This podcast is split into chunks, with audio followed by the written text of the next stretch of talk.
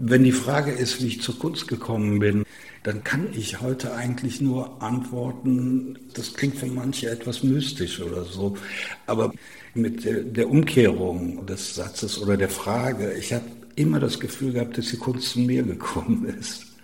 Ganz real. Und zwar in der Form, dass ich natürlich wie jedes Kind mit, weiß ich nicht, zwei, drei angefangen habe zu zeichnen, in dem Alter, wo man eben auch anfängt zu gehen, zu stehen und ich zu sagen und nicht mehr weiter will oder so. Ne?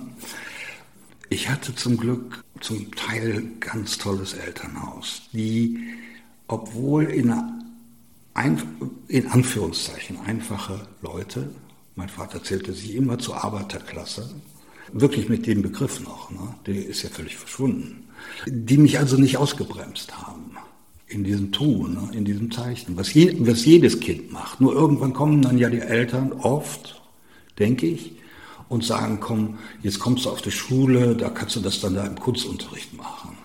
Wenn ich das nur im Kunstunterricht gemacht hätte, würde ich jetzt hier nicht sitzen, sagen wir so.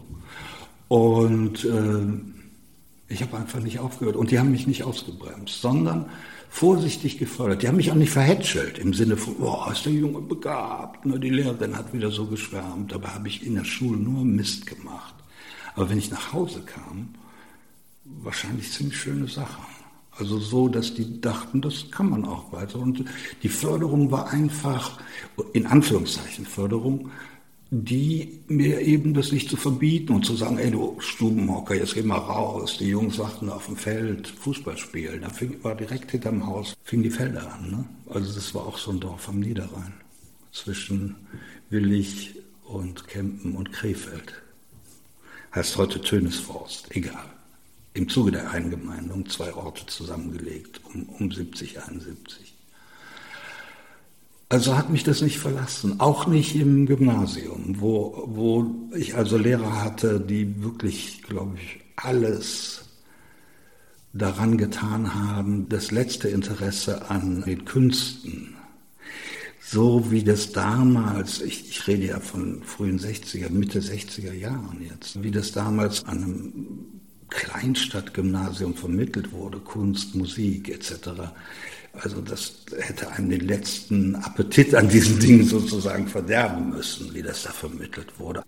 Ich habe eben noch eine relativ dicke Mappe, die meine Mutter aufgehoben hat, auch über ihren Tod hinaus, also die jetzt bei mir ist. Und auch da habe ich eigentlich immer weitergemacht und auch schönere Sachen als im Kunstunterricht, den ich überhaupt nicht akzeptieren konnte. Ich hatte in Kunst immer vier oder so, was gerade noch so durchgekommen, weil ich weil ich keine Lust hatte mitzumachen mit irgend so einem, weiß ich nicht, Kunsterzieher-Scheiß. Ja. Aber das Irre ist, die konnten mir die Kunst trotzdem nicht austreiben. Im Gegenteil. Ich hatte immer noch mehr Lust und das wurde dann verstärkt durch die Musik, ne? die also verstärkt dann aus, aus, den, aus dem Radio kam. Ne? Und äh, gerade da an der Grenze, also von den holländischen Sendern und auch weil es eben in der Nähe von Krefeld war, wo englische Barracks waren seit dem Kriegsende. Und hier in Köln gab es diesen Sender ja lange in Marienburg, BFBS. Und dann habe ich mir so die ersten Platten gekauft. und das hatte natürlich ungeahnte Folgen bis heute. Das Kunststudium ja, war dann eigentlich eine logische Folge.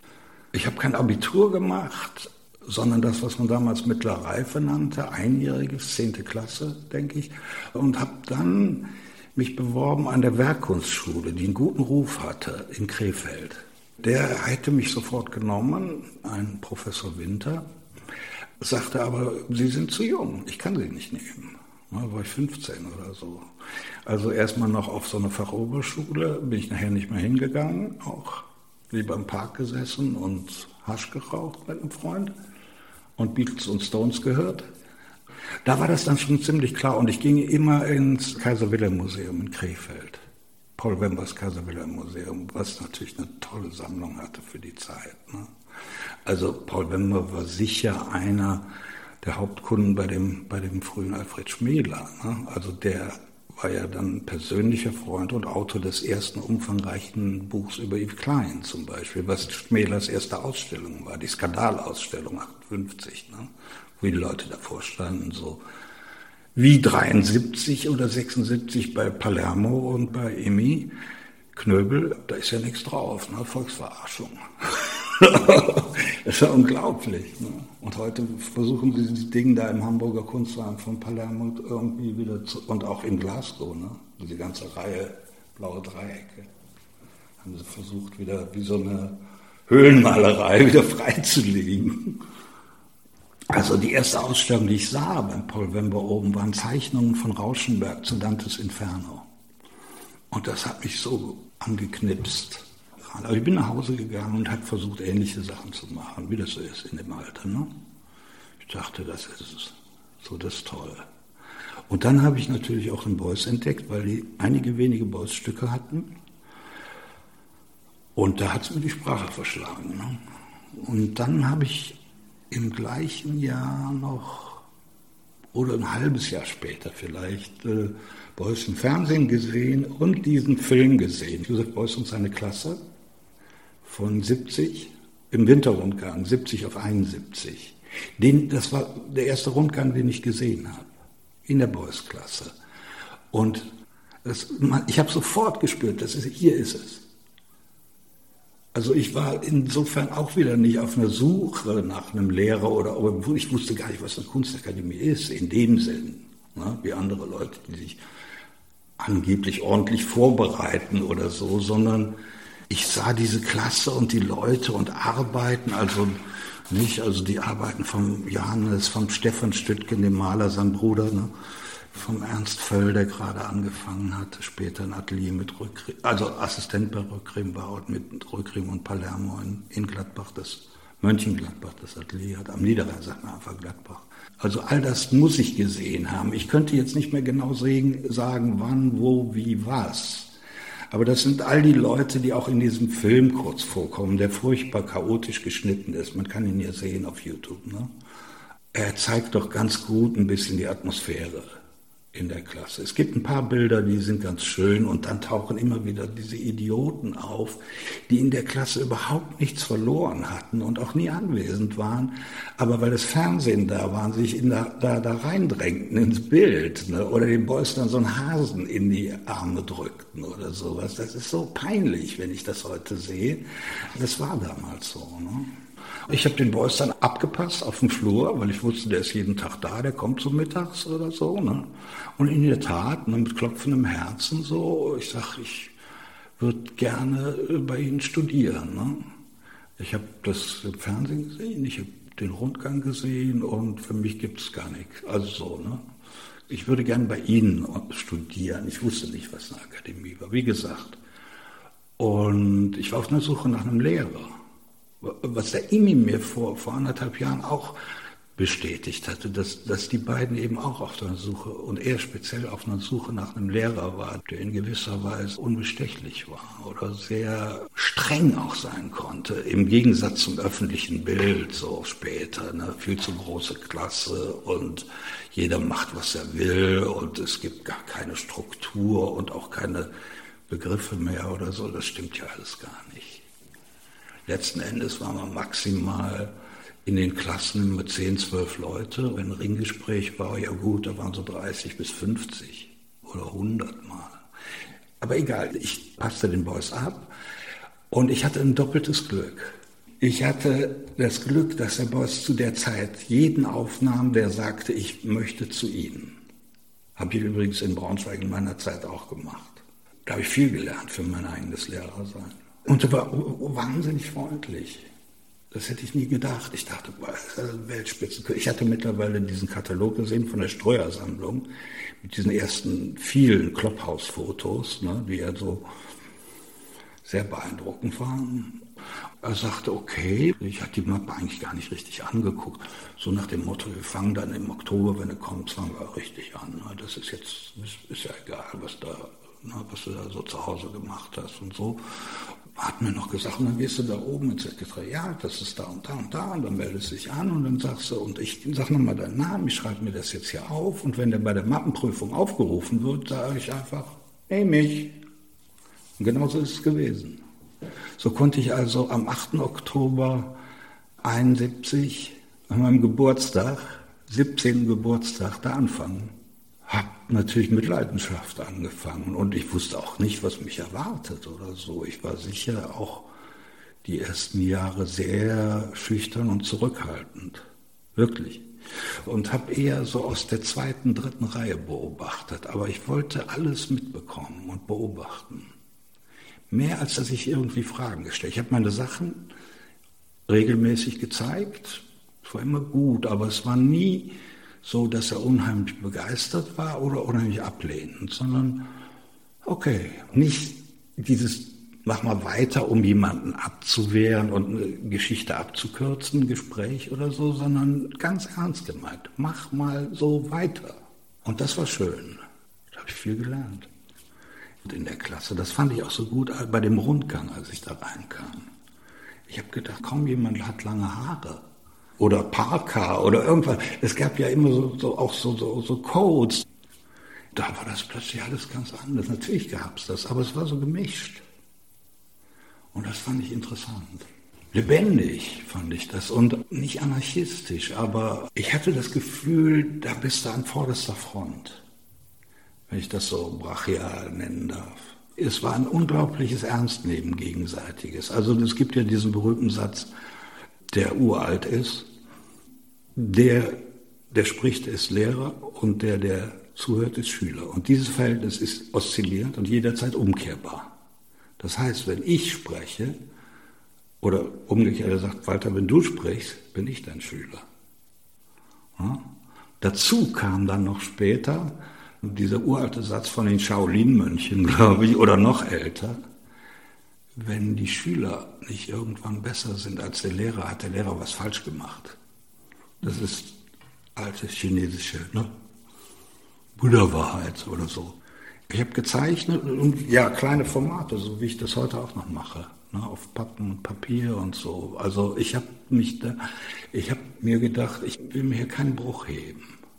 Und ich habe diese Leute eben, wie gesagt, Katharina, Sigmar Polke, der immer kam, Christoph Kohlhöfer, der noch, glaube ich, gerade eingeschrieben war oder so, dann der, sein Kumpel Emil Schuld, der später mit Kraftwerk gearbeitet hat, die ganzen Texte und Covers gemacht hat.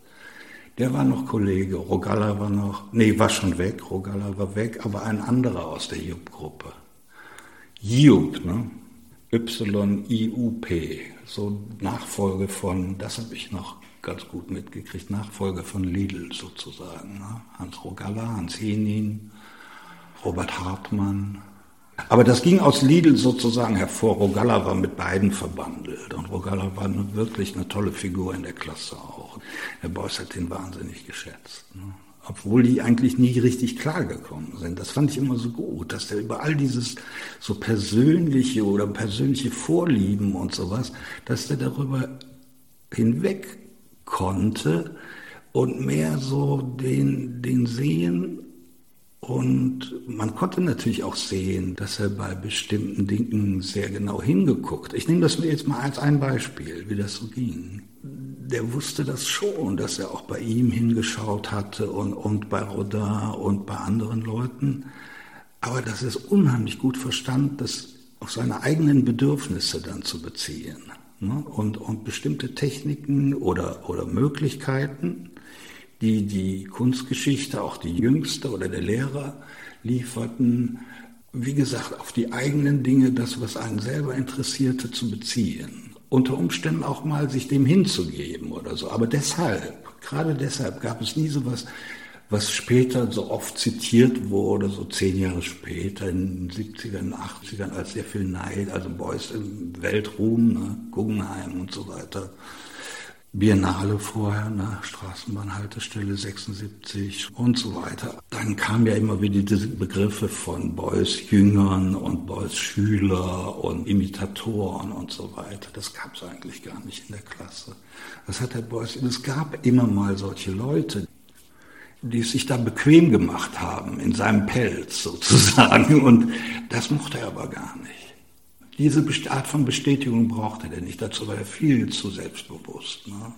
Und war durch viel zu viele Krisen, die ihn ja schlussendlich dann gestärkt haben, obwohl er immer anfällig war, glaube ich, konnte er sehr von sich selber absehen und wirklich auf die Sache, die der Schüler zeigte oder der Student oder der Gast oder wer auch immer, es kamen ja auch Leute von außerhalb, die mal Sachen zeigten.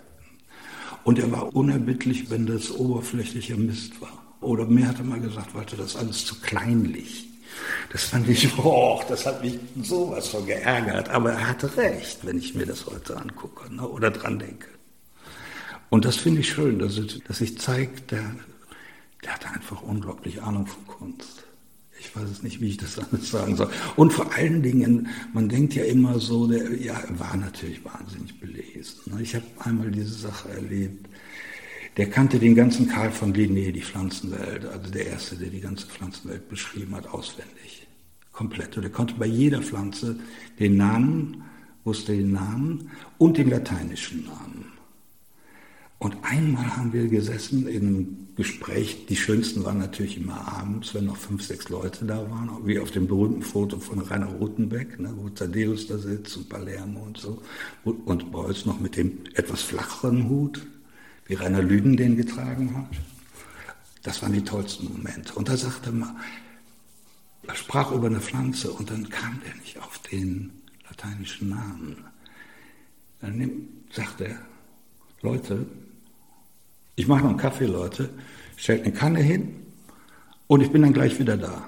Der ist nach Hause gefahren mit seinem Fahrrad. Er hatte damals ein Fahrrad, hat das nachgeguckt zu Hause in seinem Bücherregal und ist zurückgekommen. Ich hab's, heißt so und so. Ich weiß es nicht mehr, was das war. Er konnte es nicht aushalten, uns den lateinischen Namen nicht auch zu sagen. Und das mag man jetzt für irgendwie überspitzt halten oder so oder spleenig oder so, aber ich glaube, dass sich daran auch was ganz anderes zeigt. Ich will das nicht mystifizieren, aber ich glaube, es zeigt eine unheimliche Ernsthaftigkeit und gleichzeitig haben wir auch unheimlich gelacht, als wir gesagt haben, was? denn? Ja, ich musste das nachgucken. Ne? Und dann ein großes Lachen. Ich meine, ich habe mit keinem Menschen so viel gelacht. Ne? Einmal hatte ich am nächsten Tag Muskelkater im Bauch. So hatten wir gelacht auf dem Flur. Da hatten die sowas inszeniert mit Anatol und verschiedenen Leuten. Haben die einen imaginären Western gespielt. Und Anatol hat die, so die Rollen verteilt. Beuys ist natürlich The Stranger. sagte Anatol, weiß ich doch. Und wir haben gelacht. Ich konnte nicht mehr aufhören. Das war fantastisch der Reihe nach. Also das war ja die erste Hedebühl und so weiter, diese, die Beatrix Sassen, die erste Generation, Thaddeus, allererste Generation, so ne, ab 61, 62. Und dann kam schon die nächste so mit Jörg und Palermo, Rutenbeck und so. Ne? Und dann nochmal kamen ja die anderen dazu, also Katharina, Emil, Johannes, die kamen so 66. So wie ich das recherchiert habe für mich ne, oder auch habe mir erzählen lassen. Ich bin ja immer so ein bisschen traurig, dass ich diese Zeit nicht erlebt habe, so aktiv mit diesen Leuten. Aber gleichzeitig war das schön, dass einige von denen hatte ich das Gefühl, dass sie mich, wenn ich abends in der Kneipe stand und sie mich dann einluden, hier komm, spiel mit, kickern oder so. Ne? Also Lothar und Thaddeus, die haben mir das beigebracht. Ne? Wie man gut kickert. Ich kann das heute noch ganz gut. Beuys ist einfach davon ausgegangen, dass jeder das Recht haben sollte zu studieren, wenn er nun studieren will. Und auch das, was er studieren will, ne? als, als Grundrecht. Ne? Das war ich erstaunt zu finden. Grundeinkommen für jeden. Dr. King. Aber wie gesagt, also es ist eine Menschheitsidee, stellt sich dann eigentlich raus. Ne? Oder es ist eine Idee, die oft, oft gedacht wurde schon. Beuys hat gesagt, also ich nehme jeden. Und äh, genau ein Jahr später hatte 100 Tage auf der Documenta verbracht und mit Leuten geredet. Und wir haben uns versammelt dann in der Klasse und er sagte, ja, wir müssen jetzt äh, das machen wie letztes Jahr. Ne? Und wer will, geht mit. Das war also auch wichtig, ne? keine Verpflichtungen, zur Boys-Jüngerschaft oder so. Oder fühlte sich, es sind immer auch Leute weggeblieben oder so, ist doch vollkommen klar. Wenn der in so, zum Beispiel morgens in so eine Mappenkonferenz dann reinkam, na, ihr Kaffeekränzchen, setzt da wieder alle gemütlich zusammen, ne? Und so. Macht er wieder Kaffeekränzchen hier. So kam der dann erstmal rein. Da waren alle gleich wach. Oh, immer du. Kricke war sowieso am Pennen dann. Meist. Schnarchte. Also, ein Jahr später sagt der Sekretariatschef, ich weiß den Namen nicht mehr, ein unheimlich arrogantes Arschloch, Schränke, Rollos runter, abschließen, als, als wäre jetzt irgendwie gerade, weiß ich nicht, Banküberfall oder so. Ne? was die Angestellten dann auch gemacht haben und der sofort ans Telefon mit dem Ministerium. Der Beuys steht wieder hier mit 50 Studenten und die wollen die Studienausweise.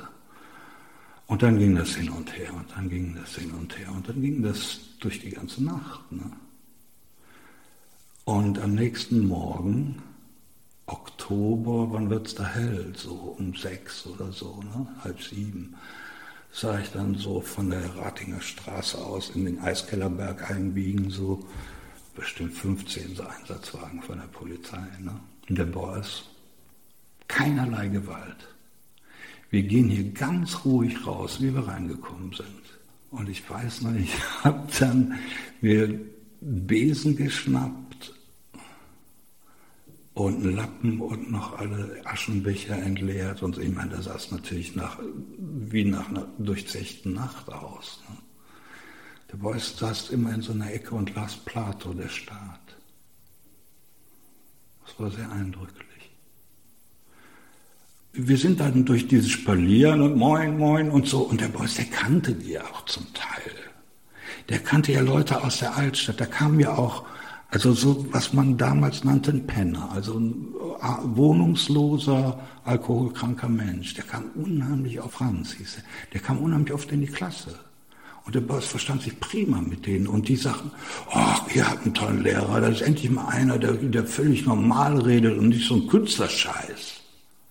Das setzt sie in diesem Moment zu so einem, wie nennt man das, Mosaik oder was auch immer zusammen, wo ich dann ganz glücklich bin auf eine Art. Und auch weiter hoffentlich kritisch. Und dann haben wir uns unten vor Raum 3, was sein Atelier war, später FEU, mit Johannes als Leiter, ne, der immer da anzutreffen war, aber bei uns auch oft. Wir haben ja weiter Ringgespräche gemacht und so. Dann schon wieder mit der nächsten Generation, mit Johannes Schülern zum Teil. Das fand ich auch sehr schön. Da waren gute Leute bei richtig gute Leute. Einer war später DJ im Ratinghof. Wir haben uns ver versammelt vor Raum 3 und dann einfach abgewartet. Und irgendwann kam die Post ne, und der Boss halt, hielt die Entlassung in der Hand. Ne? Fristlose Kündigung. Weil der ja immer diese, wie er selber sagte, ich habe diese Oberkellnerverträge. Ne, mal für zwei Semester, mal für eins, mal für drei, aber nie richtig und immer unterbezahlt. Deswegen konnten sie das eben auch machen. Ne? Also der hatte die fristlose und fristgerechte Kündigung sozusagen in der Hand. Ich dachte, der stirbt jetzt. Ohne Quatsch, ohne Sentimentalität, ohne jedes Pathos. Er sah so krank aus. alles macht weiter, schrieb der Rolf-Dieter Brinkmann mal, der beste Kölner Dichter, einer der besten deutschen Dichter. 20. Jahrhunderts, völlig unterbewertet, immer noch. Wohnte bei mir um die Ecke.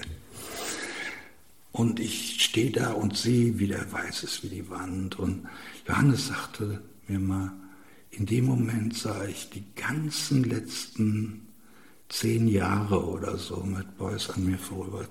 So wie so, so ein Flash, so bevor man stirbt oder so. Ne? Lebensrückschau. Ne? Also so, dass wir konnten das nicht fassen. Und ich, ich stand vor den Boys wirklich wie so ein Pimpf, kam ich mir vor, wie das letzte Arschloch. Aber und, und aus mir kam das einfach so raus, ohne, ohne so impulsiv. Ja, was, was machen wir denn jetzt? Sagte nur ganz ruhig, jetzt fängt der Unterricht richtig an.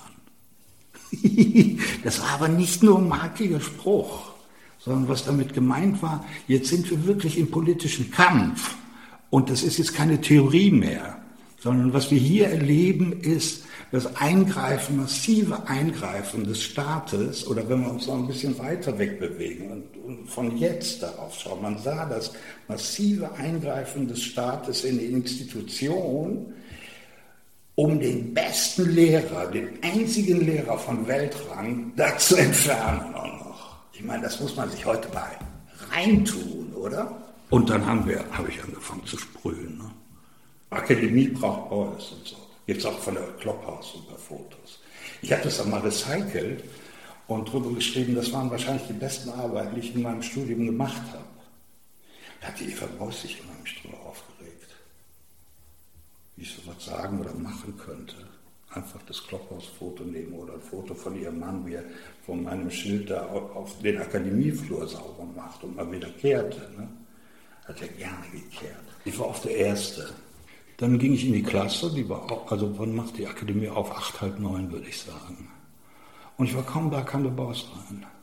Und sagte, hey, moin, alles klar, so. Und dann nahm er sich einen Besen und hat in aller Ruhe die Klasse ausgefegt. Wie so ein Zen-Mönch, der sein Ding da behagt, damit es wieder irgendwie weitergehen kann, dass die Meditation sozusagen wieder stattfinden kann. Und das Tun selbst ist schon Meditation. Und genauso habe ich das erlebt, obwohl ich das Wort noch gar nicht kannte vielleicht zu der Zeit. Oder ich kannte das aus so Hippie-Zusammenhängen oder von irgendwelchen Sekten oder so. Ne? Und das war mir schwer zuwider. Wir haben einfach weitergemacht. Der Beuys hat sich Sachen angeschaut. Wir sind auch manchmal ganz bewusst vor die Akademie gegangen, haben auf den Stufen, da gibt es von der Clubhouse ein, einige Fotos, wo wir da auf den Stufen sitzen und guckt sich Sachen an von Leuten oder wo dann Leute da was geschrieben haben, wo der Hartmut Ritzerfeld mit seiner Freundin Daniela Flörsheim dann so eine Art Zelt gebaut haben und die haben da gewohnt, richtig, und sind da geblieben über Nacht, ne, so in der Kälte. Und dann war ein Hungerstreik angetreten, da sagte Boris immer, Hungerstreik ganz groß schreiben und hinterher zu Hause machte diese Geste, ne? war super. Wir haben wieder gelacht. Ne? Aber es gab ja dieses Interview mit dem WDR, wo er sagt, ne, die sollen mit Panzern kommen. Ne? Ich gehe hier nicht raus. Kräftiger Spruch mal wieder, aber ich glaube, das äh, wäre so gewesen. Und der hat einfach weitergemacht. Ja klar, nee, Ratinger Hof war, war ich natürlich auch so, äh, weil mich die Leute mitnahmen. Ne?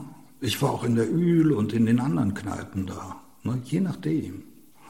Wir hatten ja nicht viel Geld, haben wir lange gesessen auf einem Kaffee oder zwei oder so. Und so viel gesoffen haben wir dann nicht eher.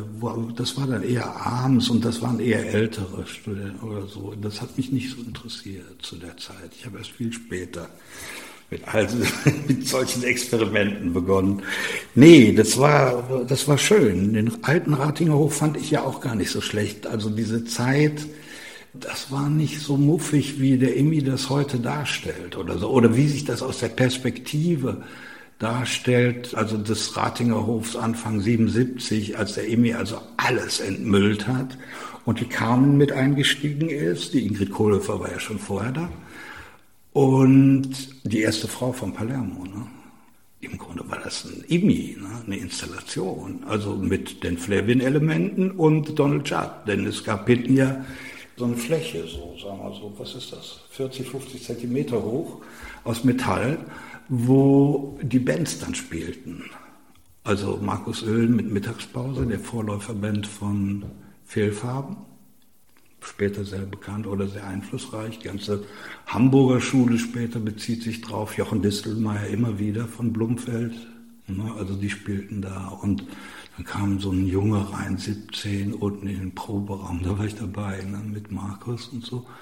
Meinst du, wir könnten hier auf euren Instrumenten auch mal proben? Wir haben so in Lederjacke und Punkfrisur so ein bisschen.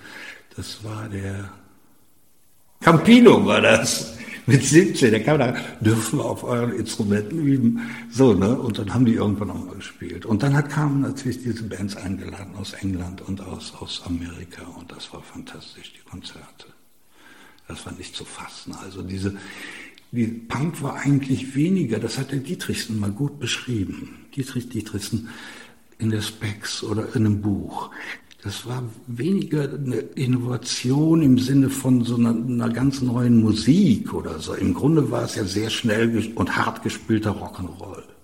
Ne? Gleichen Strukturen, würde ich sagen, prinzipiell. Was das Tolle war, war dieser unglaubliche Zuwachs, sagte Dietrich, glaube ich, an einer Stelle, an Energie, die davon ausging und die auch uns dann erfasst hat, die Künstler auch erfasst hat wo dann eigentlich was Umgekehrtes passierte, wie Anfang der 70er Jahre, wo so eine Schlüsselfigur der Brian Ferry ist. Für mich. Brian Ferry, der bei Richard Hamilton studiert hat, dem Erfinder der englischen Pop Art, und sogar Meisterschüler geworden ist und nicht abgebrochen hat, wie tausend andere Art School Kids, die dann gesagt haben, wir wollen mehr Leute erreichen und direkter und wir machen jetzt eine Band, angefangen bei John Lennon und Paul McCartney, ne? die sich von der Kunstschule kannten oder Kunstunterricht nach der Schule oder sowas. Und äh, bis zu, was weiß ich wem, ne? Brian Eno oder so. Und der Brian Ferry, der hat das wirklich bis zu Ende gemacht. Ich habe mal Bilder gesehen von seiner Meisterschülerausstellung. Das war so in der Manzoni-Nachfolge, würde ich mal sagen. So weiße Bilder, sehr schön. Und der hat dann sehr deutlich, hat es auch öfters gesagt in Gesprächen später, später natürlich, dass er versucht hat, das, was er bei Hamilton gelernt hatte über die Kunst, ähnlich wie Brui, was er gelernt hatte in dieser Theatergruppe, ne, die ja japanisches Theater vor allen Dingen versucht nachzustellen, nachzumachen, versucht hat, diese Elemente reinzubringen in die Musik. So bestimmte Pop- und Zitatelemente. Es gibt ja auf dem ersten Album zum Beispiel von Roxy Music ein Stück, das ist nicht zu fassen, das ist wirklich postmodern. Das besteht im Grunde aus vier bis sechs verschiedenen Teilen. Aber im Gegensatz zur postmodernen Architektur, wo der Begriff ja eigentlich herkam, den, den sie uns dann angehangen haben als Maler, was vollkommener Quatsch war, das ist eben nicht zusammengeklatscht. Da ein Stilismus oder da ein Stilelement und da was von Kubismus und da von Brutalismus und hier wieder Neues bauen und hier nochmal ganz geschwungene Formen und ein bisschen Renaissance und so weiter. Ne? Postmoderne. Das ist ein Problem, äh, ähnlich wie Political Correctness eigentlich das Problem der Politik- und Soziologiestudenten in Amerika war. Ich meine, aber ich bin vom Glauben abgefallen in einem Moment. Ich fuhr durch New York. Wir waren eingeladen, Johannes und ich, in die New School for Social Research, wo die ganzen Fluxusleute herkamen. Die haben wir dann auch alle kennen. Ich habe die alle kennengelernt. Johannes kannte einige schon. Das war wunderbar. Da, wo der John Cage auch unterrichtet hat und wo die mir erzählt haben, wie die eigentlich zu dieser Art von Musik gekommen sind, die die gemacht haben. Weil die alle kein Geld hatten. Aber die School of Social Research hatte eine unheimlich schöne Sammlung von indigenen Instrumenten aus allen, allen möglichen äh, Gegenden. Und die haben die kombiniert mit diesen Spielzeuginstrumenten im Grunde ja. Ne? Joe Jones mit diesen Spielzeuggitarren oder kleinen billigen Nachbauten und so weiter. So ist eigentlich Luxusmusik entstanden da. Wie so oft, weil kein Geld da war und aus der Not die Tugend geboren wurde. Und das fand ich sehr schön. Ich mochte Fluxus immer sehr gerne, vor allen Dingen den Begriff, der ja uralt ist. Ne? Ich finde es ja bis heute faszinierend, dass es eine der Kunstformen der 60er Jahre ist, die im Grunde sich des großen Revivals und der Handelbarkeit oder sowas relativ doch entzogen hat. Das ist auf dem Kunstmarkt nie irgendwie richtig groß gefeatured worden, wie eine Zeit lang mal deutsche Abstraktion und dann war plötzlich Herr Götz und Herr Höhme wieder irgendwie im Gespräch, ne? die ich damals schon so scheiße fand. Aber na ja, gut, ne? das sind, sind aber Kunstmarktsachen äußerlich, ne? weil sie gerade nicht wissen, wie es weitergeht. Aber Fluxus hat sich dem irgendwie mal entzogen, war zu leicht. Natürlich gibt es so Stücke von George Brecht, die, die in jedem Buch sind oder so, oder bestimmte Statements oder Fotos von Aktionen, aber das ist im Grunde ja nicht wirklich handelbar. Und das fand ich gut auch. Und Beuys war ja so recht kritisch, aber hat trotzdem mitgemacht und ja auch für die gearbeitet. Also die, die Veranstaltung in Düsseldorf organisiert, die für Gerd Richter ja das entscheidende Erlebnis waren da in Düsseldorf. 63 hat er, so viel ich weiß, dieses erste Fluxusfestival in Düsseldorf organisiert mit all den Leuten und das Plakat gemacht und so weiter. Es gibt einen Briefwechsel mit Massiones, glaube ich. Der Gerd Richter hat ja immer gesagt, dass das für ihn sehr entscheidend gewesen wäre, das zu sehen. Also diese neue Möglichkeit äh, als Öffnung nach dem, was er wahrscheinlich auch in der DDR eben als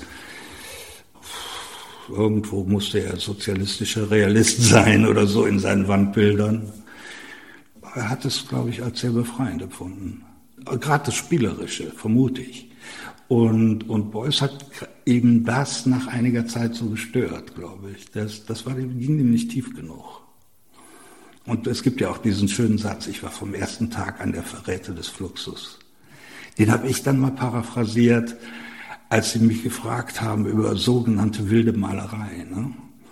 Da habe ich gesagt, ich war vom ersten Tag an der Verräter der wilden Malerei. Ne? Als, als ich also das nicht mehr gemacht habe in der Art, diese schnellen, heftigen Bilder. Das war, abgesehen davon, dass Mülheimer Freiheit jetzt einfach mal eine Adresse in Mülheim war, eine Straße, wo das Atelier war und der Name aus der Not geboren wurde für die erste Ausstellung bei Mainz. Und äh, das Ganze funktioniert hat ungefähr anderthalb Jahre. Ich meine, das muss man sich mal vorstellen, wenn man sich so einigermaßen ernsthaft damit beschäftigt, sich jetzt seit fast 50 Jahren und anderthalb bis zwei Jahre wird man immer wieder darauf festgelegt, da kriegst du die Krise. Also das kann ja nicht wahr sein, denke ich mir immer. Aber mittlerweile sind die Leute ja so weit, dass sie auch die Dinge, die danach gekommen sind, manchmal ganz schön finden oder so. Ich hatte beim Beuys gesehen, der kannte sich mit allem aus. Also bei einer, so bei der Gründung von der FIU 73 mit dem Heinrich Böll und Steck, da kam der Karl André rein. Da hat er den begrüßt, als würden die sich 30 Jahre kennen. Karl André, so rufen vom, vom, ne, vom Tisch, Podium da aus und so. Er hat sich so gefreut. Ne? Wenn da so Leute kamen. Und da, es gab ja viel Solidarität nach der Entlassung. Ne? Man muss die Listen mal durchsehen. Johannes hat die. Der hat ja drei Meter Leitsordner. Das ist, was der alles aufgeschrieben hat oder memoriert hat oder skizziert hat. Also in Interfunktion ist ja beim Heubach die erste zu Celtic mal. Da war ich so begeistert von einem Blatt, wie der Hände zeichnen konnte. Er hatte nur die Hände von Boss gezeichnet, diese Filmbüchse, wo die Gelatine drauf ist, tragen. Die Hände, so verschiedene Haltungen, wie der das getragen hat. Boah. Das habe ich bewundert. Das sieht man in einer kleinen Zeichnung, so groß vielleicht die Stelle. Aber da konnte ich das sehen. Man, er hat unglaublich gute Sachen gemacht und der hat ja auch alle Chancen gehabt. Ne? Ein Wort von Beuys und der wäre abgegangen wie eine Rakete, wie die anderen auch. Aber der wollte das nicht. Der wollte Lehrer werden. Der hat den Rudi Dutschke ernst genommen. Ne? Er hat ihn ja auch eingeladen an die Akademie. Der hat ja auch so ein Lachen wie der Beuys, wie so ein Wolf. Ne? Und so eine raue Stimme, fand ich klasse. Ich habe den dann noch kennengelernt, 77, kurz vor seinem Tod, verspäteten Mord. Ne? Als sie da diskutiert haben über eine neue äh, Antipartei, die dann die Grünen wurden und die frühen Grünen. Und was leider der Rudi Dutschke dann nicht mehr erlebt hat, weil er diesen tragischen Tod hatte. Aber ich fand ihn sehr eindrucksvoll. Und, und Johannes eben auch, der, der, der schätzte ihn unheimlich, obwohl der aus einer anderen Ecke kam. Und äh, sag mal, Johannes mit Marxismus nicht so viel am Hut hatte. Wer den wirklich gut gelesen hatte, war der Beuys. Es gab ja auch mal in Berlin die Ausstellung, wo die ganzen Bände in einer Vitrine lagen. Ne? Das Kapital kam Marx. Aber solche Bände, alles durchgelesen. Nach der Akademie ja dann, ja, das war ja so ein, so ein fließender Übergang, kann man fast sagen. Ich habe später auch den Sigmar mal gefragt, der irgendwann ja mal sowas wie mein zweiter Lehrer war. Ne? In dieser Zeit in Willig, die ich verbracht habe, oder diesen Besuchen und längeren Besuchen auf dem Bauernhof, der ja sieben Kilometer von dem Haus lag, wo ich groß geworden war. Das ist ja das erste, das war das Nachbardorf. Ne? Also ich habe bis 77 studiert und gegen Ende hat irgendwann der Christoph Kohlhöfer mir nachts hier im Roxy gesagt, komm, fahr doch mit nach Willig. Ja, gesagt, getan. Ne? So, das schlug wieder eine andere Seite an als der Beuys. Ne? Das war alles sehr spielerisch und da sieht man, war ja unheimlich witzig und also die Leute um Polke kennengelernt. Hab dann diese Einladung nach Willig eben auch, auch angenommen und äh, es war lustig, weil ich konnte immer schnell nach Hause auch mal von da aus oder so. Aber nicht nur das deswegen, sondern weil ich ihn einfach als Künstler unheimlich gut fand und weil ich diese, diese beißende Ironie, die der haben konnte, ich fand die jetzt nicht so böse oder so aufgesetzt wie der Johannes manchmal. Die hatten ihre Schwierigkeiten. Ich weiß nicht, woran das liegt. Es gab ein Erlebnis, da muss man nicht drüber reden. Das sind ja oft sehr persönliche Sachen auch. Aber der Sigmar hatte ja mit den Boys fast so eine Competition, ne? lange Jahre laufen. Wer hat das letzte Wort? Ne? Wer hat den witzigsten Satz zum Schluss? Ne? also ich habe den sehr geschätzt als Maler und vor allen Dingen so den Rock'n'Roll sozusagen jetzt wieder in die Kunst zu holen, nachdem die Musik die Kunst in den Rock'n'Roll geholt hatte mit Roxy Music und Bowie Anfang der 70er, Mitte 70er. Den Umkehrschluss. Ne? Also das war mein Interesse. So war meine Meisterschülerausstellung Raum 19. Ich habe den ganzen Raum vollgeballert und bemalt und so. Das sah aus wie im Zirkus. Und da standen hunderte Vitrinen voll mit so gesammeltem Zeug von der Kirmes, dieser ganze Wahnsinn, Glitter, Flitter, Billigzeug und so. Und dann dazu Zeichnungen und Fotos und Filme. Und das fanden die alle überzeugend, denn ich war schon Meisterschüler von Beuys. Ich habe den doppelt gekriegt an der Akademie, komischerweise. Einmal schriftlich von Beuys, ein Jahr vorher schon, so. Also du bist jetzt mal Meisterschüler. Und dann hat er so für so ein paar Leute Meisterschülerbriefe geschrieben. so eine Geste auch. Ne? Ich mache das weiter. Das so 74 oder so, während der Prozess lief. Im Sommer 75, dann, da kam dann eine Kommission. Da war unter anderem Günter Uecker drin und der Fritz Schwegler, der hat so komische, halb naive, halb Outsider-Art Bilder gemalt. Und dann auch noch in so einem württembergischen Akzent besungen. Das ist mir auf die Nerven gegangen. Der war auch in der Truppe. Aber der, ich habe gehört, der wäre später ein ganz guter Lehrer geworden an der Akademie. Und Markus Oehlen war, glaube ich, auch da. Und er war bei dem Vater von dem Maler Johannes Hüppi, der auch mal Kollege von mir kurzzeitig war in Braunschweig der hieß Alfonso, Schweizer Künstler, Alfonso Hüppi. Bei dem hatte Markus studiert. Das war also die Zeit. Und Markus traf ich dann natürlich auch, der tauchte auch bei Sigmar auf. Und irgendwann kam der Sigmar dann eben auch mit Albert und noch einem anderen Studenten, mit dem ich direkt sehr gut klarkam, weil der hatte so einen leichten sächsischen Akzent. Der hieß Georg Herold der hat mich so an was erinnert, was ich so aus frühester Kindheit kannte von meinem Vater, weil der hat diesen Akzent nie verloren. Den verliert man einfach nicht. Und ich kann das sehr gut bis heute und habe das dann mit so Studenten, die ich später in Braunschweig hatte. Braunschweig war ja so eine Anlaufstelle nach, nach dem Fall der Mauer, ne? Wo die so studieren kamen. Der Friedrich Kuhner zum Beispiel ne? aus Chemnitz, also Karl-Marx-Stadt. Ne? Äh, Finde ich auch einen schöneren Namen. äh, mit dem habe ich dann gesächselt immer und so. Das macht viel Spaß. Die Leute, die mögen das meist nicht. Ich finde das ja wunderbar. Das ist eigentlich sehr weich, wie Französisch. Das hat was damit zu tun. Dokopil habe ich kennengelernt 1979 bei so einer Aktion von irgendeinem Künstler, ich weiß nicht mehr, wie der hieß, auf der Domplatte vom Kölner Dom.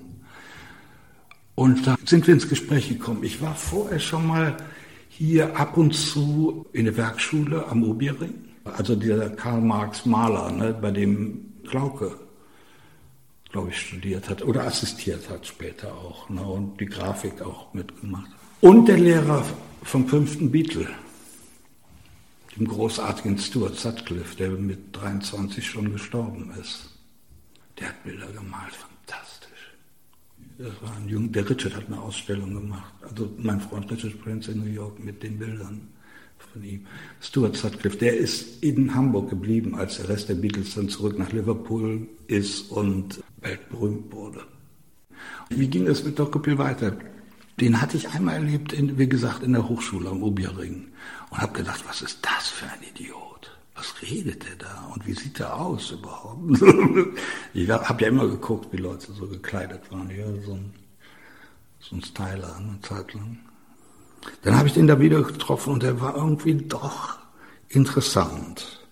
So, wie soll ich das sagen?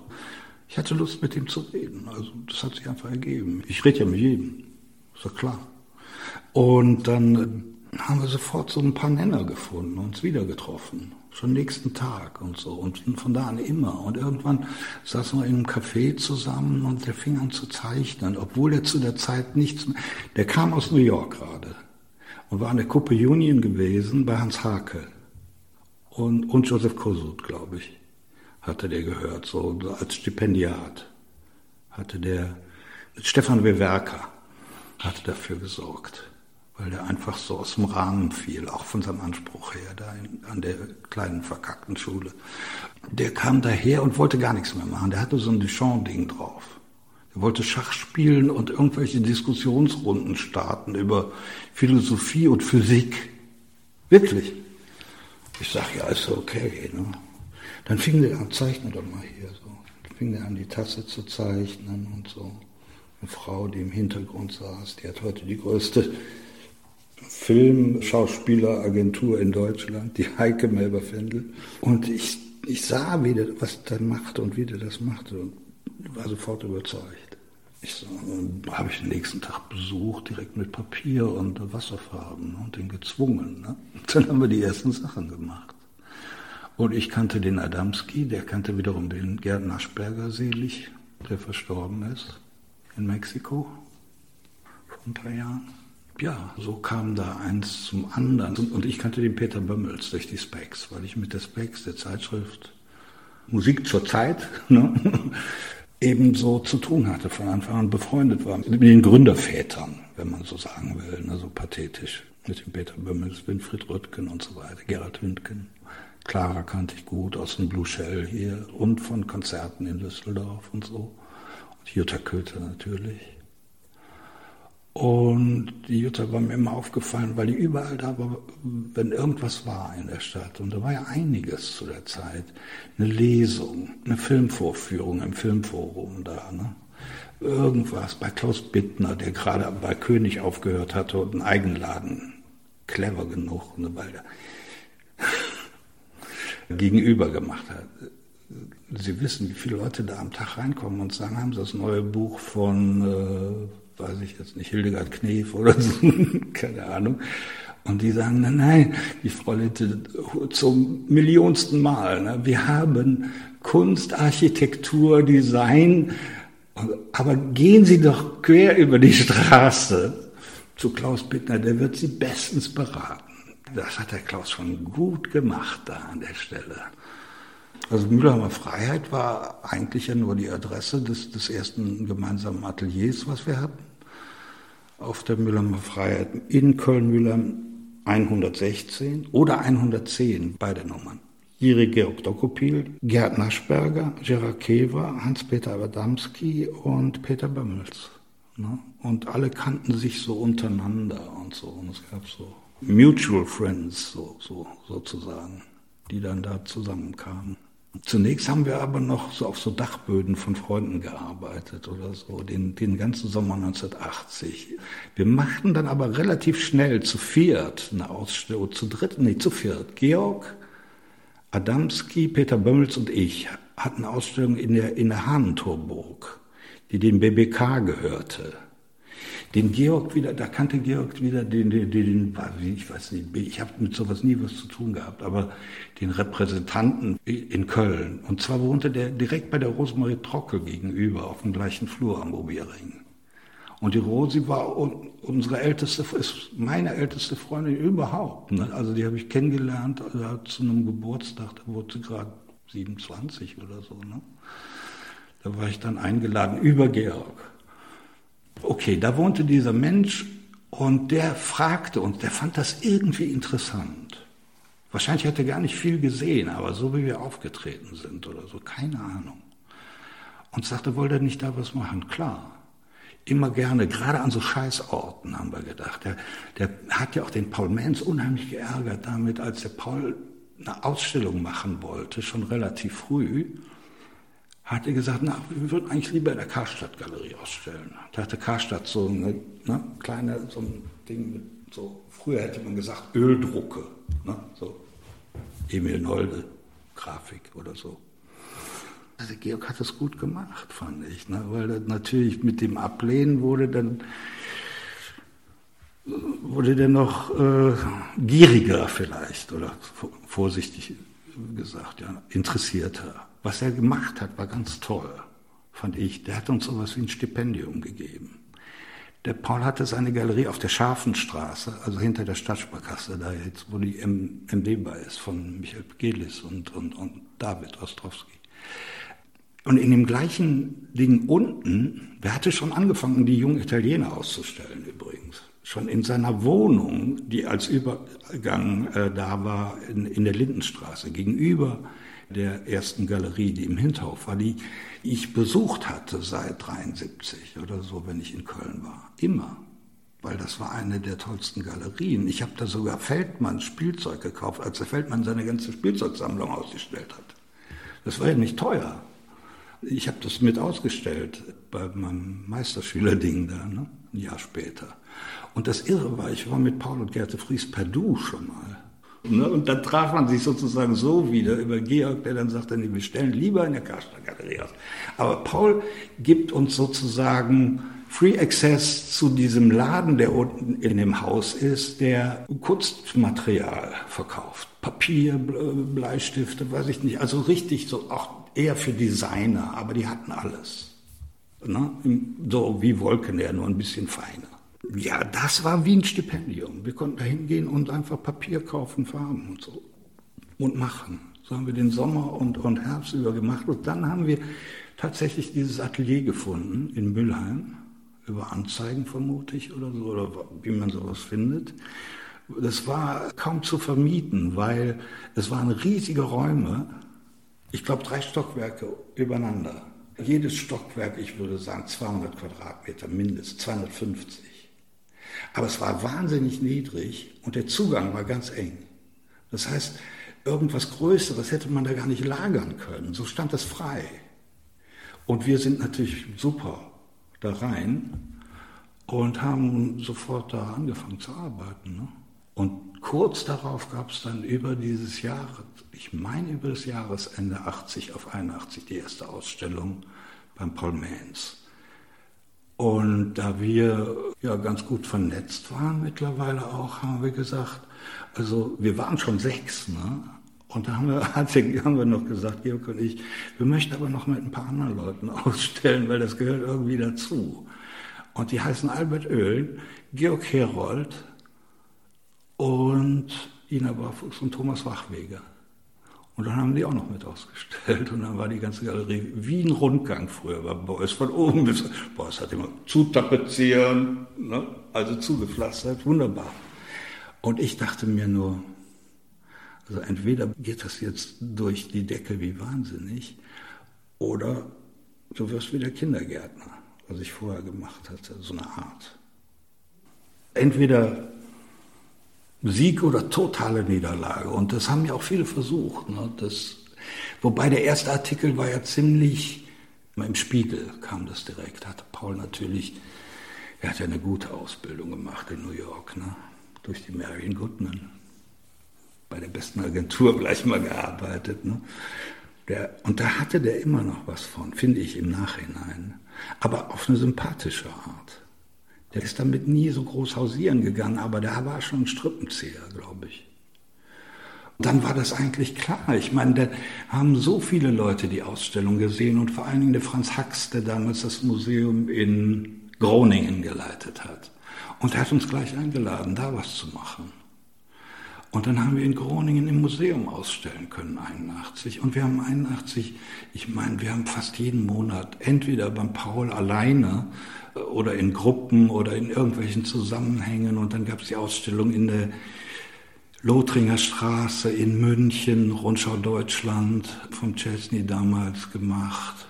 Hat sich auch gleich einen besten Platz organisiert, was auch nichts genutzt hat. Da gibt es ja schöne Fotos mit Albert und Kippi und so. da werde ich ganz röselig, ne? man merkt es. Also wir hatten dann einfach gut zu tun und das war klar, das ging jetzt. Und dann kam eben noch Documenta, Kunsthalle Basel natürlich. Das war die erste größere Bestätigung, noch vor Mühlheimer Freiheit hat der Jean-Christophe Ammann auf die Ausstellung hier in der Hahntorburg auf dem Rudolfplatz hin uns eine Karte geschrieben. Der Paul Mainz hatte ja vor mit ihm die Ausstellung mit den jungen Italienern gemacht oder waren dabei. Und, und so bestückt, ne? Kia, Cookie Clemente, Palladino, ich weiß nicht, wer da alles noch dabei war zu Anfang. Nicola de Maria, der machte so ganz kleine Sachen, so im, wohnte noch bei seinen Eltern im Schlafzimmer, hat er die gemalt. Oder Der Jean-Christophe Ammann schrieb uns eine Karte, dass der in die Ausstellung so berührt hätte, er hätte eine Nacht nicht schlafen können. Das hat er mir auch jedes Mal bei jedem Treffen wieder erzählt.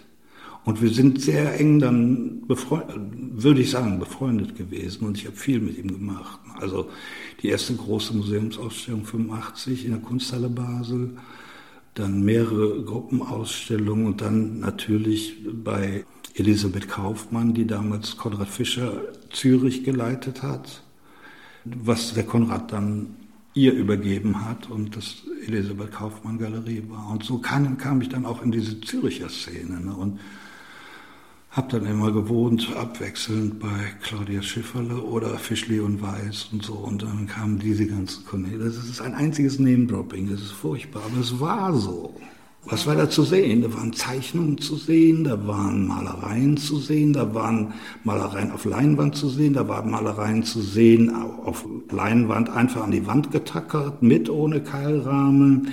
Da waren Scherenschnitte zu sehen, da war Text zu sehen, da war Text in den Bildern drin, plötzlich bei Albert Oehlen, äh, wie in den frühen Immendorf-Bildern, die man so kennt, noch, äh, die ich wunderbar finde, und so weiter.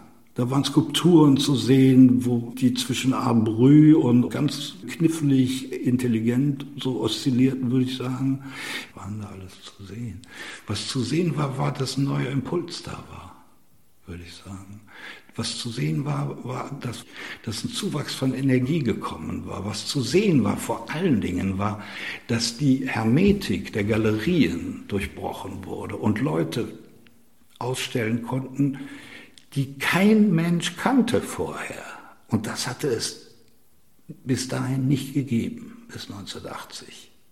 Das, es gab immer mal jemanden, den die den Konrad oder so, das habe ich so am nächsten mitgekriegt und Heiner Friedrich. Weil ich bin bis heute eng befreundet mit der Assistentin von Heiner, wenn er in Deutschland ist. War Heiner, aber der ist, der ist toll, ein toller Typ. Der hat wirklich Ausstrahlung. Das ist wie noch anders als Conny Fischer oder so. Das ist eine Generation, die gibt es nicht. Eher wie Schmäler oder so. Aber Schmäler ist auch wieder alles so rheinisch und so rund. Der Heiner ist ja eher so der hat auch sowas Norddeutsches oder so eher. Gar nicht so München, Süddeutsch. Und total vergeistigt, ne? so ein Typ, also das ist schon schlimm. Ne? also dagegen bin ich wirklich der reine marxistische Materialist. Ne? Wirklich, der ist dermaßen, aber lässt auf den Flevin und alles nichts kommen. Ne? Das sind die Größten. Und er, ich meine, was er für Ausstellungen in München gemacht hat, als erste, erste IMI-Ausstellung, erste Polka-Ausstellung, erste Richter-Ausstellung, erste Palermo-Ausstellung, 66. Da war der Palermo noch Student. Kennen Sie Fotos, wo der da einen so lehnt mit ganz kurzen Haaren, wie die Imis? Aber jetzt will ich nicht ablenken. Also, das war alles, war wirklich alle Genres, außer Fotografie, würde ich sagen. Und das war alles auch, man sah vor allen Dingen, man sah in der Ausstellung, das war alles in Entwicklung. Das war ein Anfang. Und plötzlich, also auch, auch seltsam, sowas in einer Galerie, in einer unglaublich etablierten Galerie, die sich etabliert hatte durch Konzeptkunst, durch Robert Berry, Kosut. Im deutschen Bereich war Paul Menz immerhin der Erste, der den IMI ausgestellt hat, nach dem Rewelski weiße Bilder, eins hängt, eins lehnt daran. Habe ich gesehen, der hat bestimmte Leute der Arte Povera oder der, der italienischen armen Konzeptkunst Fand ich so schön, wie der Beuys das in dem Frühstücksgespräch sagt. Ich mochte diesen Begriff immer so gerne. Arme Kunst. ja, na, das hatte der alles gezeigt. Ich meine, meine Fresse, und dann kommen wir da. Ich hatte ja Kia ähm, und Palladino und Clemente, diese kleinen Selbstporträts, die sehr schön waren. Sehr beeinflusst von den Pasolini-Selbstporträts. Fast identisch eins mit so einer Blume im Mund. Was Herr Pasolini so um 50 gemalt hatte, als er Maler werden wollte. Ja, das ist übrigens die Figur, an der ich mich außer Beuys am besten auskenne. und alles gesehen und gelesen habe. Komisch, ne? Man muss ja irgendwas wirklich gut kennen. Übrigens eine Sache. Kennen. Können ist noch die Frage. Nach diesem 81er Jahr, in Folge der Ausstellung und den ganzen Angeboten, also Kunstverein Freiburg, das war damals auch eine richtig gute Adresse. Und da kam dann der Jean-Christoph Ammann und sagte, okay, Jetzt lade ich euch, die ist so überzeugend, die Ausstellung für mich. Ich lade euch ein für die Ausstellung in der Kunsthalle Basel. Das waren dann zwölf Leute oder 14 Leute aus Deutschland. Da waren die Berliner dabei. Also Fetting, Salome und diese ganze Abteilung und Luciano Castelli, mit dem er schon seit 72 zu tun hatte, als Assistent von Harry Seemann war auf der, auf der legendären fünften Dokumenta ne, mit dem Ed Rocher Plastikkatalog. Den hatte ich mal. Nee, 80. Die Specs-Gründung habe ich aus nächster Nähe mitgekriegt, weil ich eben mit dem Peter äh, befreundet war, schon vor Mülheimer Freiheit. Und mit Peter Adamski sowieso. Den kannte ich schon aus, noch aus der Akademie. Und der war eben mit meiner Freundin befreundet, bef, also befreundet, befreundet, bevor ich überhaupt nach Köln kam. Und äh, ja, so habe ich das so aus der Nähe mitgekriegt, auch die ersten Gespräche, wie machen wir das und was, wie sollen wir das machen und wie könnte das sein? Also die Suche nach der richtigen Form, ne? damit es dann Kunst wird. Etwas, wie sagte der Boss, das eine Begründung ganz und gar in sich selbst hat, was nichts von außen braucht. Das ist Kunst. Das war nicht wichtig, das war, hat sich ergeben einfach automatisch, weil sich das alles gemischt hatte. Im Ratinger Hof schon und auch später hier im Blue Shell, was so ein bisschen die Kölner Antwort auf Ratinger Hof war, ne? mit Neon und so blau und cool und Punk. Und ich war der erste DJ da. Und ich habe eben das gespielt, was ich so von Don Letts gehört hatte in London. Wenn ich Musik gemacht habe, dann wollte ich ausprobieren, ob das, was ich mir da überlegt hatte, zu, ob ich das hinkriege, ob das klappt. Das war nur für mich erstmal. Also wie jeder Künstler. Jetzt sage ich mal was zu meinem Kunstbegriff, ne, der eigentlich ganz weit zurückgeht auf äh, deutsche Frühromantik. Da gibt es den Satz auch. Jeder arbeitet für sich selbst und für alle anderen gleichzeitig. Anders kann ich das nicht, also ne, Arbeitsansatz. Jetzt noch nicht exakt der Kunstbegriff, aber das Tun. Man arbeitet nur für sich und gleichzeitig für alle anderen. Ich sage dann immer dazu, dieses blöde Beispiel, wie, wie Beuys immer sagte, wenn ich sage, jeder Mensch ist ein Künstler, dann meine ich doch nicht, dass jeder malen soll oder tanzen. Ich meine die Fähigkeit von jedem Einzelnen. Okay, so sage ich nach diesem Satz, man arbeitet nur für sich und für andere immer, ich schließe doch keinen aus, wenn ich mal wie in Diktion jetzt die Ergebnisse meiner Studien aus meinem, meiner Werkstatt vorzeige, wie ein Wissenschaftler, ein Buch oder so, dann darf doch jeder rein sozusagen ne, in die Ausstellung oder wo auch immer das stattfindet oder das Buch lesen, wenn es dann eins gibt oder so. Also ist doch keiner ausgeschlossen. Insofern arbeitet man immer für sich und für alle anderen.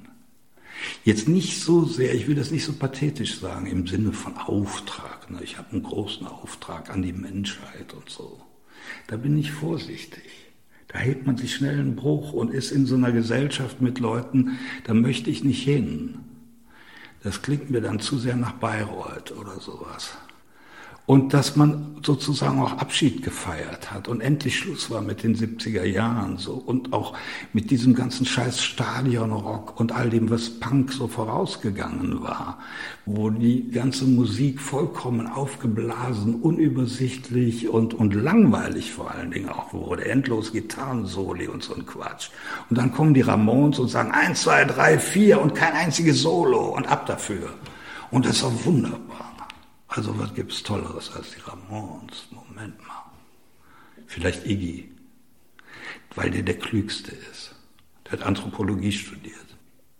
Die wirtschaftliche Situation hat sich, ich meine, ich habe das wieder als ein unheimliches, zunächst mal einfach naiv, so Glück wahrgenommen. Ne? Ich konnte Sachen verkaufen und hatte plötzlich einen Kontostand, der, der ist mir schwindlig geworden. Ne?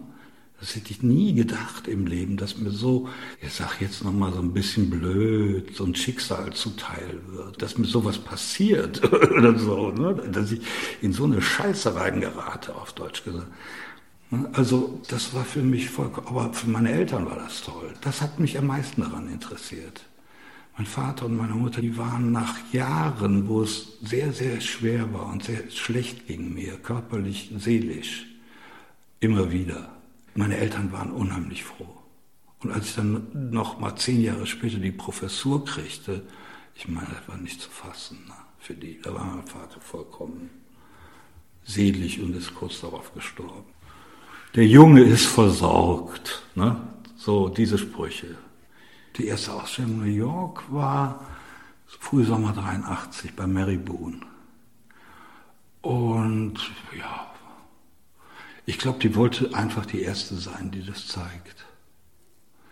Schon ein paar Wochen nach der Eröffnung hat die nicht mehr mit mir gesprochen, was übrigens viele bestätigen. Aber ich fand die auch unglaublich, also menschlich unter aller Kanone. Ich komme da also rein, so ein paar Wochen später. Wir hatten ein Atelier dann mit Georg direkt neben Ronnie Cotronis, der war der Assistent von Wall immer. noch und zeigte ab und zu Sachen. Auch bei Caspar war der, glaube ich, auf der Westkunst und bei Lucio Amelium. Also komme ich da rein und so sage, Mary, kann ich immer sprechen? Und dann sah ich die da hinten rumlaufen und sagt die, die, die Frau vorne so an Bord, so, so, die ist nicht hier. Ist auch nicht zu sprechen. ja, danke schön. Ne? Bitte Bilder zurückschicken. Aber es, es war insofern ganz schön, als ich ein paar tolle Leute kennengelernt habe. Und, und, und einige Leute, die ich schon vorher wieder getroffen habe, die ich schon hier aus Köln kannte. Mein Freund Fred, Brett, Fred Breathwaite, Fab Five Freddy genannt, aus, die ganze Gruppe um Wildstyle. Dann den John Ahern, den Kasper früh gezeigt hat auch auf der Westkunst mit diesen schönen Porträts von den Kids aus seiner Nachbarschaft und so bemalt wie in der Renaissance. Fantastische Kunst. Ähm, den habe ich als erstes besucht in der Südbronx ne? und, und so. Da, was, was willst du denn da? ja. Also ich war sofort in dieser Crew so um die John Ahans Bruder Charlie, der diesen Film gemacht hatte, Wildstyle, den ersten gültigen Film über Graffiti, und Hip-Hop und, und Breakdance und Electric Boogaloo und die ganze Szene. So eine kleine mit der Pattern, nee, nicht Pattern, Quatsch. Ich weiß nicht mehr, wie die Galeristin hieß. Die hatte eine Galerie, die ist Fun Galerie. Da hat Keith Haring die erste Ausstellung gemacht.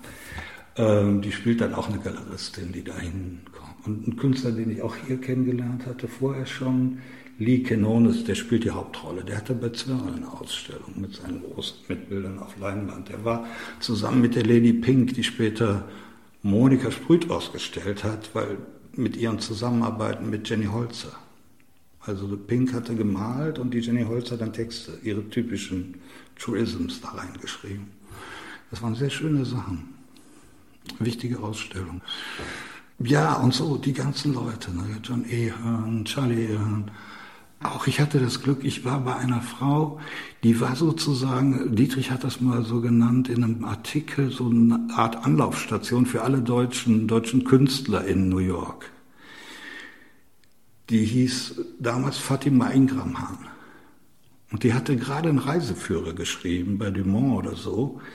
Der war wirklich der hipste, der bestinformierteste und der jüngste und der fresheste über New York. Und die Fatima nahm sich sofort unser an und war mit dem Don eng befreundet. So, durch die kamen wir dann in alle möglichen Zusammenhänge und, und zu allen möglichen Leuten. Und dann haben wir eigentlich mehr als in den etablierten Galerien, haben wir dann in der Lower East Side und so geguckt. Ne? Oder, oder direkt bei Leuten in Ateliers oder so. Ich war früh bei dem Peter Schloof zum Beispiel, ein also nicht gegenständlicher Maler, der aus Holland kam und damals schon in Brooklyn war weil er, konnte sich das gar nicht leisten irgendwo anders. Das waren alles interessante Figuren damals. Und das, ich war richtig angefüllt, als ich zurückkam. Ne? Mhm. Schon vor der Ausstellung, vor New York, hatte ich die Monika kennengelernt bei der Rosemarie. Die hatten so einen Plan, in der Maria-Hilf-Straße einen Raum zu mieten und da zusammen zu arbeiten. Die Monika hatte ja also eine große Affinität zu Kunst, auch zum selber machen. Die hatte sehr schöne Plakate gemacht für irgendwelche, weiß ich nicht, Veranstaltungen, Filme für Kids oder sowas, keine Ahnung. Dann haben wir gesagt, du hast so schöne Räume, lass uns da einfach mal so eine Gruppe zusammenstellen von Leuten und hier eine Ausstellung machen so wie das heute gemacht wird in Berlin, so wie das damals gemacht wurde, wie das immer schon gemacht wurde. Ne? Jetzt nicht unbedingt Selbsthilfegalerie, sondern einfach Freunde von Freunden und wenn der noch einen mitbringt, der darf auch. Ne? Hauptsache ist akzeptabel. Zur gleichen Zeit waren auch Ausstellungen ein paar Jahre, zwei, drei Jahre unter meinem Atelier im Klapperhof. War ein Künstler, der hat ab und zu Ausstellungen gemacht. Der hat eine Ausstellung gemacht mit Schweizer Künstlern. 82 oder 83. Da habe ich Anfang 83 oder so. Und ich gehe da runter und ich denke, ich packe es nicht mehr. Und die Typen sind auch so witzig und so im, im Sprechen. Sofort ist man so auf dem Level und die haben so ein Floß und daneben das schwimmen so Nilpferde, die sind aber so glatt abgeschnitten, sodass man denkt, die kommen so gerade aus dem Boden.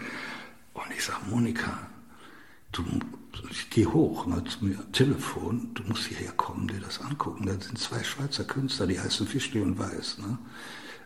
Die sind unglaublich. so, und dann ist sie da hingegangen und dann, das war der Anfang einer langen Freundschaft, ne? wie im Film.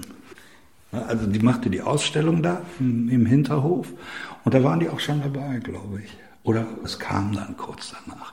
Und das lief so gut. Dr. Speck zum Beispiel hat Zeichnungen gekauft von der Rosemarie. Wunderschöne Zeichnungen, Aquarelle.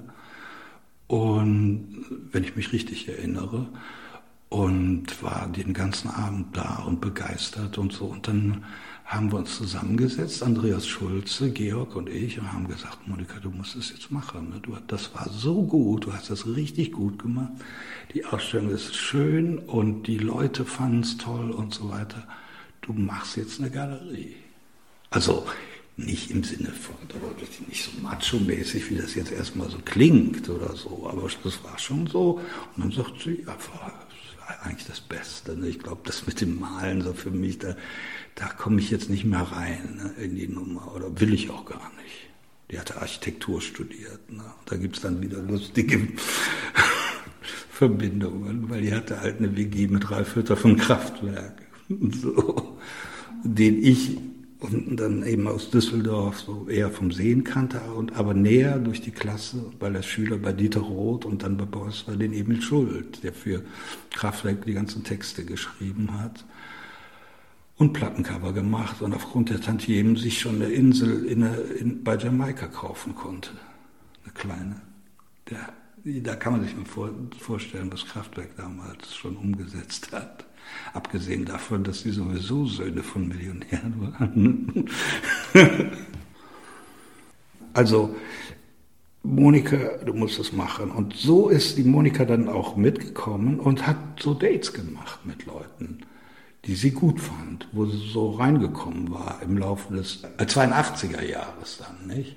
Und, und hat dann getroffen die Jenny Holzer in New York, die Cindy Sherman mit allen Ausstellungen abgemacht, weil die war natürlich auch interessiert, in Europa auszustellen. respektive in Deutschland und Köln, weil Köln war für die das Zentrum hier in Europa. Nicht von Berlin war ja gar keine Rede damals. Ne? Und die standen ja alle bei uns auch im Atelier. Die Marion Goodman ist ohnmächtig geworden. Ne? Also so ging das los dann. Das war die Galerie, wo ich immer war, weil es eben auch meine Freundin war und wir so gut klarkamen. Mit der konnte man unheimlich gut über Kunst reden und das ist bis heute so. Und in der Art habe ich selten jemand getroffen. Vielleicht ist es eine Reihe so von Schmäler und Conny Fischer. Ja, Conny ist ihr großes Vorbild immer gewesen. Wenn sie gefragt wurde, hast du ein Vorbild oder so als Galeristin, dann hat sie eben diesen Mann genannt. Auch die hat man eben auch gesehen in den Kneipen nachts und dann angefangen zu reden. So habe ich die Jutta Köter kennengelernt. Ne? Da war dann der Klauke irgendwie so instrumental. Ne? Der sagte, ihr beide habt was miteinander zu tun. Ihr müsst jetzt reden im Buchel. Und dann haben wir bis morgens früh geredet. Roxy war damals schon nicht mehr so, das war nicht mehr so toll. Roxy war richtig gut zur Punkzeit. Es war die beste Musikbox der Welt. Die hätte ich gerne, mit den Platten, die da drin waren. Das war ja Hammer. Da habe ich Nächte verbracht, Tage, nicht Tage, aber Nächte. Das war schon schön. Würde ich erstmal Dokumenta sagen, 82, wo ich eben relativ jung war, wo ich sehr jung war. So. Und, aber äh, Rudi hatte mich eingeladen und ich war glücklich natürlich, klar. Das war mein zehn Jahre vor auch so ein Wunsch. Das war wie auf diesem Immendorf-Bild, wo er sich selbst mal so neben einer Kerze auf, auf dem Dachboden sitzend. Ich träumte davon, Künstler zu werden. Mein Leitfaden war der Egoismus aus der KPD-Phase, diese Bilder. Ne?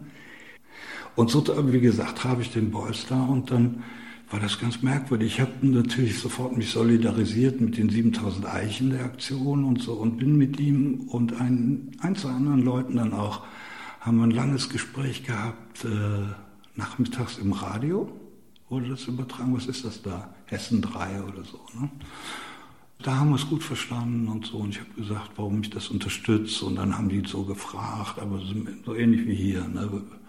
Was verbindet sie denn und was ist denn mit der Musik und so. das war schön. Später habe ich ihn dann auch hochgenommen. Also mit hoch, mein Bilder hing oben unterm Dach. Ne?